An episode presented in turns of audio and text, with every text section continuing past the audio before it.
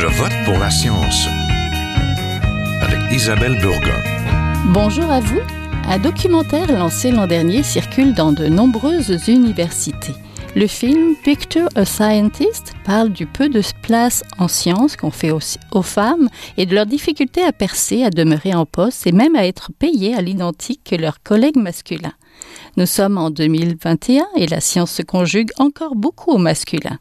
La question des préjugés sexistes contribuant à la sous-représentation des femmes dans les domaines scientifiques demeure encore controversée. Une récente étude canado-française publiée dans la prestigieuse revue Nature a montré les nombreux biais sexistes des participants chargés d'évaluer les candidatures au poste de directeur ou de directrice de recherche au CNRS en France. La portion de femmes chercheuses y voisine actuellement les 35% mais diminue à moins de une sur trois lorsque le statut s'élève donc. Quels sont les biais de genre en sciences Nous en parlons tout de suite. Restez là.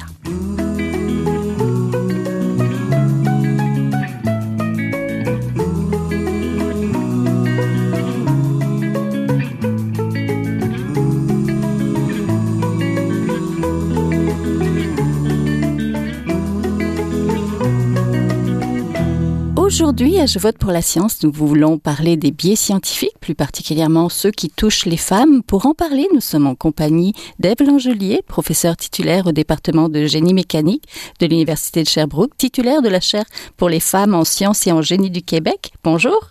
Bonjour. Nous sommes aussi en compagnie de Camélia Dadouchi, professeure au département de mathématiques et de génie industriel à Polytechnique Montréal. Bonjour. Bonjour. Et également nous sommes en compagnie de Maria Carolina Rodriguez Serna.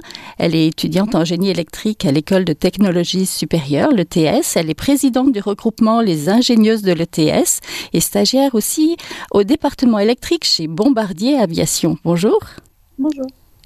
Donc, début novembre se tenait une table ronde sur le documentaire où on parlait d'un documentaire Picture a Scientist, organisé par la chaire pour les femmes en sciences et en génie dans le cadre du colloque virtuel Force, qui se tenait du 25 octobre au 19 novembre dernier. C'était l'occasion d'en apprendre mieux sur ce que vivent les femmes au sein de leur laboratoire, mais aussi sur le terrain, et c'est loin d'être facile. Que retenez-vous du film, peut-être pour commencer, Madame Daducci? Oui, euh, alors le film était vraiment intéressant. Il mettait en perspective différentes réalités des femmes en sciences. Mais ce qui m'a marqué le plus, c'est le biais inconscient euh, qui est en fait notre perception euh, personnelle qui, qui peut mener à des, des, biais envers des personnes qui sont différentes de nous. Donc dans le film, on voit professeur Bahaji qui explique comment est-ce que même en étant femme, en sciences, on garde quand même un biais à travers une expérience où elle montrait notre capacité de réaction euh, face à différents mots associés aux femmes et aux hommes. Donc la science est souvent associée aux hommes et pas aux femmes. Et le deuxième aspect, c'était euh, ce qu'on appelle la leaky pipeline. Donc comment est-ce que les femmes rentraient dans les sciences et, le génie, euh, mais n'allaient pas nécessairement se rendre à des postes euh, d'influence. Donc il y a beaucoup de gens qui quittent et c'est intéressant de voir pourquoi dans le film. Oui, pour les gens qui n'ont pas regardé le film, c'est quoi exactement l'équipe pipeline? Est-ce que c'est comme en fait un entonnoir, d'après ce que je comprends? Oui, c'est ça. C'est en fait une, façon d'imager le fait qu'on a beaucoup de femmes qui rentrent en, en sciences, euh, à peu près 50%, puis au final, on va se retrouver avec à peu près 7% de femmes professeurs en sciences. Donc, il y a beaucoup, beaucoup de gens qui quittent, euh, puis aussi en génie, qui vont quitter vers des métiers qui ne sont plus euh, liés à la science. Oui, malheureusement. Madame Rodriguez Serna, de votre côté, ce film-là? Euh, Oui, dans le fond, moi, j'ai adoré euh, d'avoir euh, d'entendre ces voix de ces trois de ces trois femmes-là. Donc, j'ai trouvé que c'était très original comme documentaire. C'était la première fois que je voyais quelque chose pré présenté de cette façon. En ce qui concerne les thèmes qui ont été présentés, j'ai beaucoup aimé l'invisibilité versus l'hypervisibilité des femmes en STEAM. Euh, de plus, j'ai trouvé très intéressant de, de voir à quel point euh, les femmes sont ou, les gens qui vont qui vivent des situations sont pas à l'aise de, de, de, faire de plainte au moment de leur étude et préfèrent attendre après pour pas qu'il y ait d'impact sur leur carrière, pardon. Euh, donc, j'ai aussi vu que souvent quand ils décident de prendre des démarches, c'était pas simplement pour elles, mais pour les générations à venir ou pour d'autres femmes. Donc, je trouvais que c'était très admirable. Euh, de plus, j'ai vu que certaines personnes croyaient qu'il n'y a pas de billets dans les sims. Donc, c'était assez surprenant pour moi de, voir que certaines personnes croient que ça n'existe pas, ce phénomène-là. Ensuite, euh, finalement, j'ai aussi aimé l'idée de présenter un allié, euh, de voir à quel point dans certaines situations, la personne était peut-être pas équipée pour observer des, des signaux, puis voir que une situation pouvait être désagréable pour quelqu'un.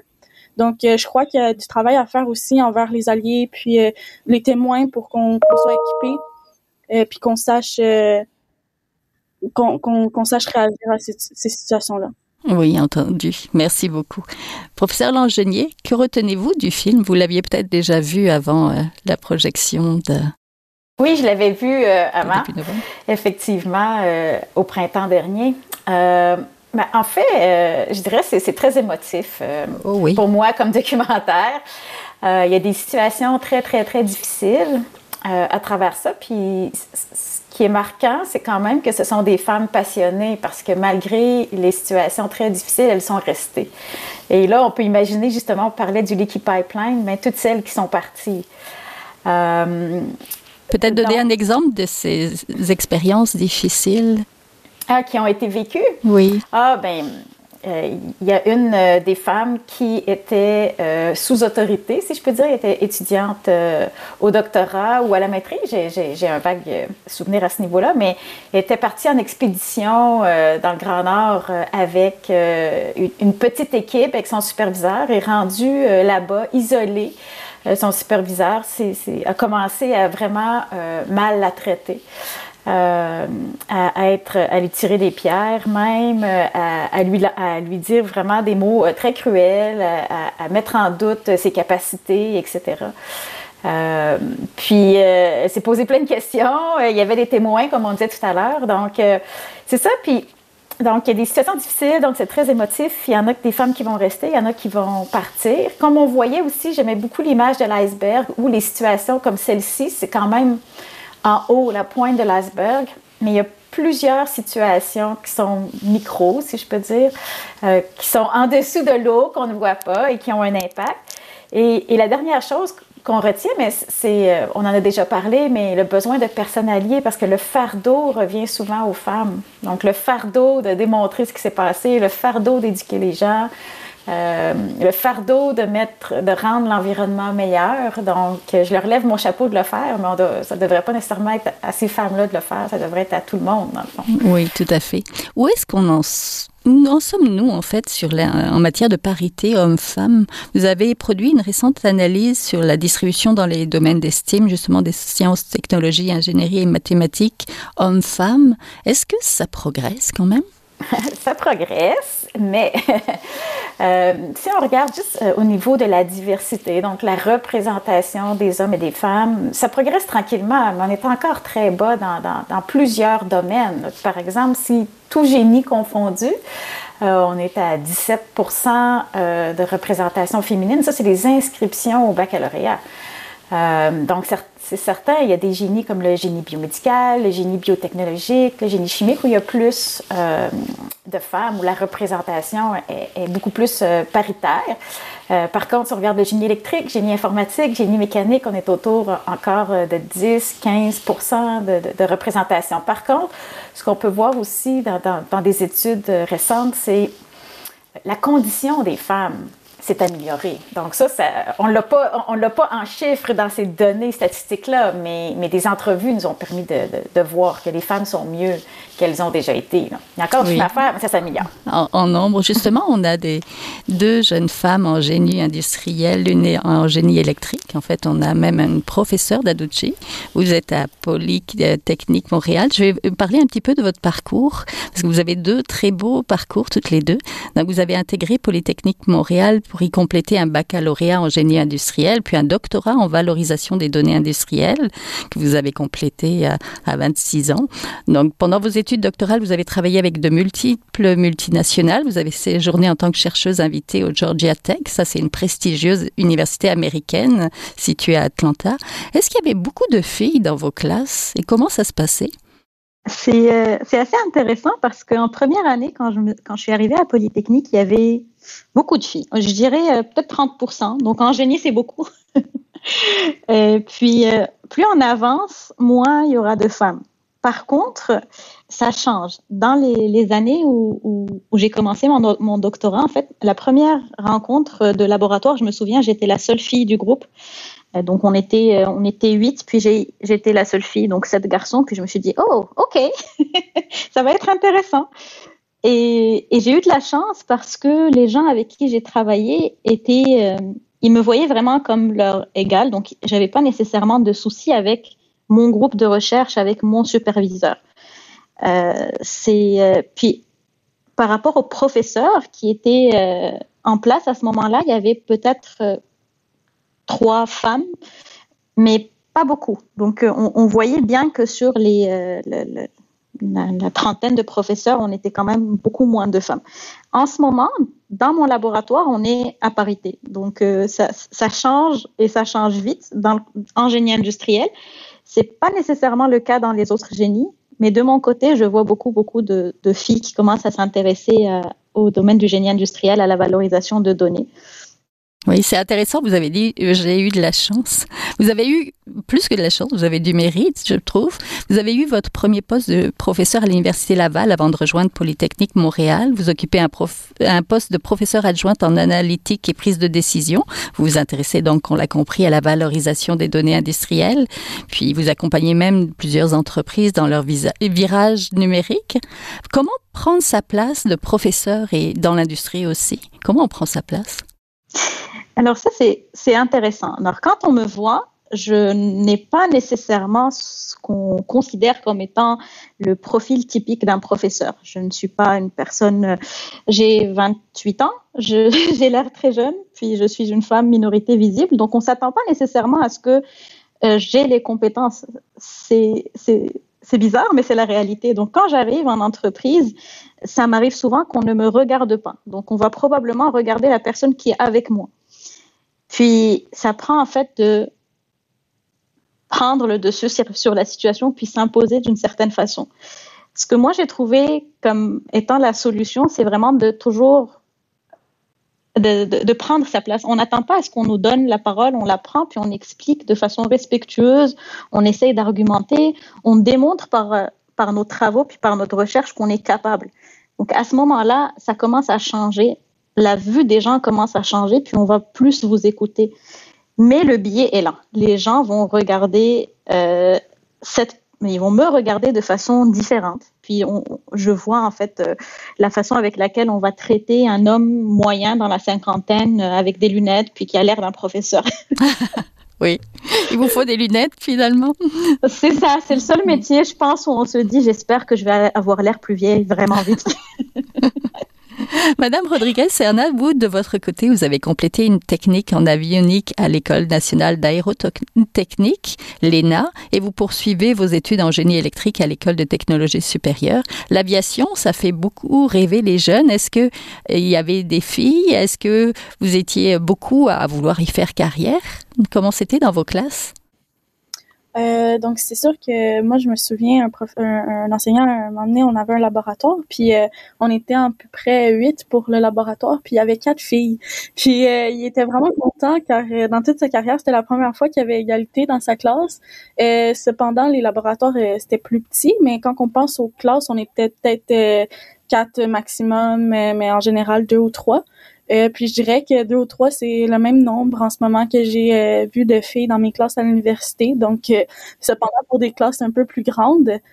moi, j'ai, j'ai pas eu la passion pour l'aviation depuis que je suis toute jeune. Je l'ai développée au cours de mes études à l'ENA. Puis c'est vraiment la curiosité qui m'a amenée à faire ce choix-là.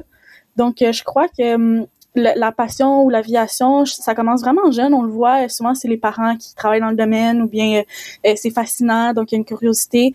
Euh, mais je crois que c'est moins présent peut-être chez les jeunes filles parce qu'ils sont peut-être pas, comment dire, comment dire, j'oublie le terme, mais exposés. Ils sont pas exposés à ça. puis je crois que vraiment la clé pour différents domaines comme comme l'aviation, c'est vraiment d'exposer les jeunes pour qu'ils développent des passions peut-être plus jeunes que moi, ou bien euh, les exposer à différentes choses pour qu'ils aient cette caractéristique de curiosité, puis qu'ils aient d'eux-mêmes explorer différents domaines. Mais euh, ouais, effectivement, donc l'aviation, je crois que comme les domaines de génie, c'est peut-être pas, c'est peut-être il y a moins de filles. Ouais, il y a plus de travail à faire finalement. Mais dans vos classes, est-ce que est-ce que vous avez rencontré des biais? Euh, justement C'est c'est là vous me dites qu'il y avait quatre filles, c'est bien. Mais est-ce que vous aviez les mêmes travaux à faire, par exemple? Euh, donc, c'est arrivé. Euh, j'ai vu ces billets plus à l'université, honnêtement. Euh, je crois que pendant ma technique, j'ai, j'ai, j'ai pas réalisé ces billets qui existaient. J'étais vraiment, je faisais partie de la gang, si on peut dire comme ça. c'était, j'avais pas réalisé que qu'il y en avait, mais à l'université, ça m'a comme un peu plus frappé. Donc, à ma première session, tu sais, j'ai, j'ai remarqué que peut-être dans les travaux d'équipe, on était donné le rôle de la secrétaire pour faire les rapports. j'ai entendu des histoires que certaines femmes ils se font même ignorer euh, dans le travail d'équipe, oui. Donc euh, que, que leur euh, leur opinion, leurs suggestions, ils, ils sont ils sont pas pris en considération. Euh, de plus, je crois aussi qu'en en remarquant ces, choses-là, on, parle souvent de comment la femme apparaît, c'est quoi l'idée qu'on a de la femme. Donc, euh, vraiment l'apparence, le maquillage, le linge, euh, je vais porter une attention, pas nécessairement parce que je l'ai vécu, mais parce que j'entends des témoignages, j'entends comme, je, vois les billets qui sont possibles. Donc, je vais tout le temps penser deux fois à comment je vais paraître pour que on me prenne au sérieux.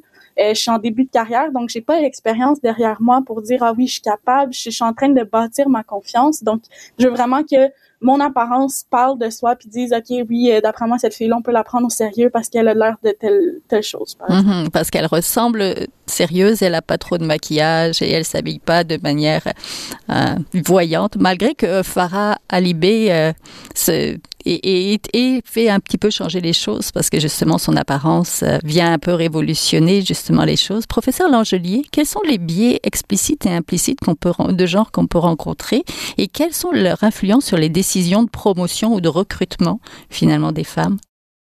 Oui, hein, les biais qu'on a euh, sont sont créés, si je peux dire, par notre socialisation. Hein? Donc, euh, la façon euh, dont on, voit euh, le rôle des femmes, le rôle des hommes dans la société, dans la famille, à l'école, dans les médias, etc. Des biais, il, y en a plusieurs naturellement, mais un, par exemple, deux, deux je peux en parler de, de deux qu'on voit. Ben, c'est sûr qu'il y a les biais de similitude, premièrement. Donc, euh, le biais de similitude, si on est bien, c'est humain, on est bien avec des gens qui nous ressemblent. Donc, euh, si les, souvent les, gens qui bâtissent une équipe euh, sont un groupe homogène, mais ils vont tenter à, reproduire ce groupe-là ou à, à, engager des gens qui leur ressemblent. Et donc, le groupe va rester hein, homogène. donc, quand on parle, par exemple, de Boys Club, hein, c'est ça. L'autre chose aussi qu'on voit euh, par exemple, il y a le, le, ce qu'on appelle le, phénomène de, de, double contrainte. Donc, on a des attentes, à, on a une image à quoi ressemble une femme. Elle est maternelle, elle est quelqu'un qui va euh, être plutôt collaboratif, prendre soin des autres, etc. Puis on, a l'image, par exemple, d'un leader, euh, d'un gestionnaire ou d'un ingénieur qui va être plus euh, autoritaire, fonceur, peut-être plus centré sur euh, les résultats ou la lui-même. Euh, et, donc là, quand on a un clash, quand c'est une femme qui se présente dans un poste de leadership, par exemple, donc on s'attend à ce qu'elle soit comme une femme, mais il faut qu'elle joue, qu'elle ressemble à un homme. Et donc, si, peu importe où elle se situe, euh, on va la voir trop maternelle ou trop froide ou trop tyran ou trop solitaire. Donc, ça va être difficile. Et les impacts que ça a, ben, ça a effectivement des, gros, des gros impacts sur le, recrutement. Hein.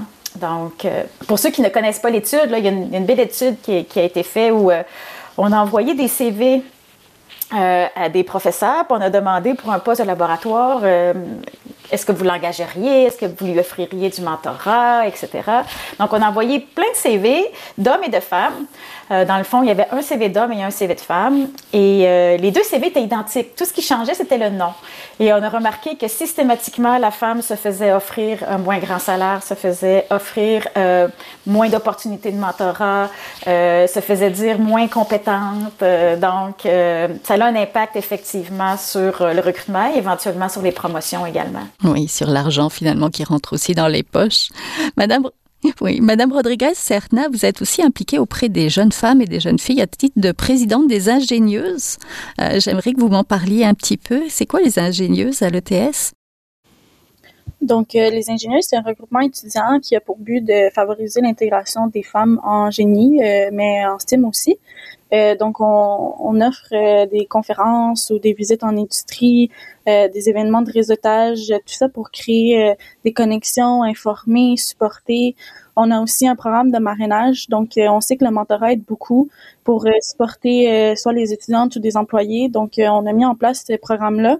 afin de supporter les étudiantes, donc pour éviter le leaking pipeline à travers justement le, le, bac, on veut les encourager, puis surmonter les défis qu'ils ont ensemble. Je crois que de créer un réseau aussi pour partager nos expériences, c'est vraiment important. Donc, euh, c'est un peu ce que fait le regroupement. Euh, on, désire aussi inspirer les, jeunes filles, même les, jeunes garçons là, à étudier en STEAM. Donc, euh, pour ça, on a lancé la tournée des ingénieuses. Donc, on offre une, une, une séance d'idéation pour démystifier c'est quoi le génie, parce que souvent on pense que le génie c'est très ordinateur, euh, informatique, mais c'est beaucoup plus humain qu'on le croit. Euh, donc euh, c'est un peu ce qu'on fait dans le regroupement. Oui, c'est bien. Donc on va passer en mode solution. Donc qu'est-ce que ça prend pour faire changer les choses? Je vais vous envoyer la balle, professeur Dadouchi. Par rapport aux solutions, je pense que la majorité des gens ne sont pas, n'ont pas des biais ou n'ont pas des comportements différents avec nous euh, parce qu'ils sont méchants ou parce qu'ils sont euh, insensibles. Généralement, ils ne réalisent pas ce qui se passe. Donc, euh, souvent, la discussion, je pense, c'est la, la, solution qui fonctionne le mieux. Discuter d'abord pour expliquer ce qui se passe. Donc, souvent, moi, je vais poser une question pour dire, pour reformuler, pour poser une question pour que la personne réfléchissent un instant à ce qu'elle vient de dire. Donc, quand tu poses la question, les gens peuvent se rattraper, ils peuvent expliquer que ah non, c'est pas ce qu'ils voulaient dire, c'est pas ce qu'ils voulaient faire, c'était pas leur intention, et corriger le tir. Donc ça, ça peut aider beaucoup. L'autre chose aussi, c'est exposer, exposer, exposer. Donc plus on expose à des réalités différentes, à des personnes différentes, moins on va garder euh, cette idée figée de à quoi on doit ressembler, comment on doit parler, comment on doit être, euh, c'est quoi. Euh, tous ces biens inconscients qu'on a, plus les réalités sont différentes, plus on est surexposé à différentes euh, façons de faire, mieux on va être euh, outillé pour réagir face à, la nouveauté, à la différence. Euh, puis c'est pas mal ça. Ensuite, je suis optimiste en me disant que c'est des choses qui peuvent fonctionner au niveau individuel et aussi dans les départements en général, juste parler puis être clair et transparent. Oui, ça peut marcher peut-être dans le collectif aussi. Madame Rodriguez Serna, en mode solution, est-ce qu'il faudrait faire suivre une formation sur les stéréotypes de genre à tout le personnel des universités ou des centres de recherche, par exemple? Euh, moi, je crois qu'il y a différents, euh, différentes formations qui, oui, pourraient être euh, utiles. Peut-être même pas juste les stéréotypes de genre, mais informer sur euh, le sexisme, les, les, les, stéréotypes, les billets, tout ça. Parce que je crois que d'informer, c'est vraiment la, la clé. je crois aussi, comme Madame Daducci a dit, d'avoir des modèles différents de femmes diversifiées, euh, c'est vraiment la clé. Je crois aussi que si on, veut augmenter, veut, veut pas le, nombre de, femmes en STEAM pour ensuite avoir des modèles différents et ça commence très jeune. Donc, euh, comme je l'ai mentionné, la curiosité, créativité et tout. Euh, moi, ce qui me marque à chaque fois, c'est quand je vais à une fête d'enfants de, de petites filles, puis elles reçoivent du linge ou du début de maquillage. Mais moi, je suis tout le temps là avec mon petit jeu de Steam. Pourquoi? Parce que je sais que je suis la seule personne qui va offrir ça parce qu'elle est déjà exposée à tu sais, le linge et les poupées et tout ça, mais ça veut pas dire qu'elle va nécessairement aimer le, le, le, jeu que je vais lui offrir, mais au moins elle va être exposée à quelque chose de différent, puis peut-être que ça va y ouvrir une porte puis qu'ensuite, elle va pouvoir participer à la solution d'être un modèle féminin plus tard. Oui, c'est un excellent euh, réflexe. Euh, je me souviens encore de ma grue quand j'étais petite, mais bon, je pourrais vous en parler une autre fois. Professeur Langelier, les cinq chaires de, pour les femmes et génies, euh, CRSNG, se sont regroupées en un réseau national. C'est important, un réseau. Est-ce que ça fait partie des solutions de réseauter? oui, c'est super, c'est pertinent à différents niveaux. Hein, c'est pertinent comme femme de réseauter, c'est comme organisation de réseauter, comme euh, euh, personnalier de réseauter. Euh, donc, ce que ça nous permet de réseauter, ça permet premièrement de partager des pratiques. Hein. On n'est vraiment pas nombreuses là, ou nombreux à travailler sur ce défi-là. Il y a de plus en plus de gens, mais comme nous, on est cinq chers à travers le Canada. on est bien content qu'il y, ait la relève qui s'en vienne avec justement les ingénieuses, etc. Mais donc, ça fait beaucoup à faire et donc on peut partager des bonnes pratiques, on peut partager des expériences, on peut partager du matériel. Des fois aussi, ben moi, je suis la seule qui travaille en français, donc on fait beaucoup de, traduction euh, de matériel. Puis aussi, le fait de réseauter comme ça, c'est une façon de se supporter. Euh, parce que euh, on, vit euh, aussi les, retours des fois plus négatifs ou les situations plus difficiles. donc, ça aide à, s'encourager à déconstruire des situations, à avancer. Donc, c'est hyper important. Puis ça donne aussi plus de, visibilité justement à, ce qu'on fait. Donc, le fait d'être en réseau maintenant, justement, on peut voir ce qui se fait ailleurs dans le pays, le mettre en, valeur. Oui, c'était aussi l'un des objectifs du colloque Force, hein, former, outiller, réseauter, conscientiser et exposer à des modèles finalement. Oui, pour nous, c'était important. Puis, euh, c'est important euh, de, permettre ça. On, voulait, souvent dans les, activités pour les femmes en sciences et génie, on retrouve des femmes en sciences et génie. Donc, euh, puis c'est parfait. Mais ce qu'on voulait aussi, c'est d'avoir des personnes qui ne vivent peut-être pas ces situations-là, donc qui peuvent être des personnes alliées. Donc, on voulait aussi des, des, des hommes, par exemple, participent euh, à l'activité euh, pour euh, venir voir ce que vivent les femmes, mais aussi pour savoir comment ils peuvent aider, c'est quoi leurs idées, parce que la solution, tout le monde fait partie de la solution. Puis, euh, j'allais dire un autre point, mais j'ai oublié, mais c'est pas grave. oui, parce qu'on vit en collectivité, donc de toute façon, on peut pas être deux bulles, 50% d'un côté, 50% de l'autre. Il faut vivre ensemble, il faut favoriser le vivre ensemble, puis être conscient de ces biais inconscients là qui euh, qui trottent finalement dans, dans dans nos têtes et qui ont des répercussions dans la vie de tous les jours et dans le travail. Merci beaucoup. Donc, euh, on était en compagnie de Eve Langelier, professeure titulaire au département de génie mécanique de l'Université de Sherbrooke. Vous venez de l'entendre, elle est titulaire de la chaire pour les femmes en sciences et en génie au Québec. On mettra le lien. On était aussi en compagnie de Camélia Daducci, elle est professeure au département de mathématiques et de génie industriel à Polytechnique Montréal. Et aussi de Maria Carolina Rodriguez Serna. Elle est étudiante en génie électrique à l'ETS et surtout elle est présidente du regroupement des ingénieuses de l'ETS. Merci beaucoup. Merci. Merci. Voilà, c'est tout pour cette semaine. À la régie Daniel Fortin, à la recherche, la réalisation et au micro Isabelle Burguin. Je vote pour la science c'est une production de l'agence Science Presse avec Radio VM. Nous avons des rediffusions, écoutez-les tout au long de la semaine, particulièrement le jeudi, ou vous pouvez les écouter sur le site de l'agence Science Presse. J'espère que vous avez aimé l'émission, partagez-la. En attendant, bonne semaine, portez-vous bien. Jin est un chercheur typique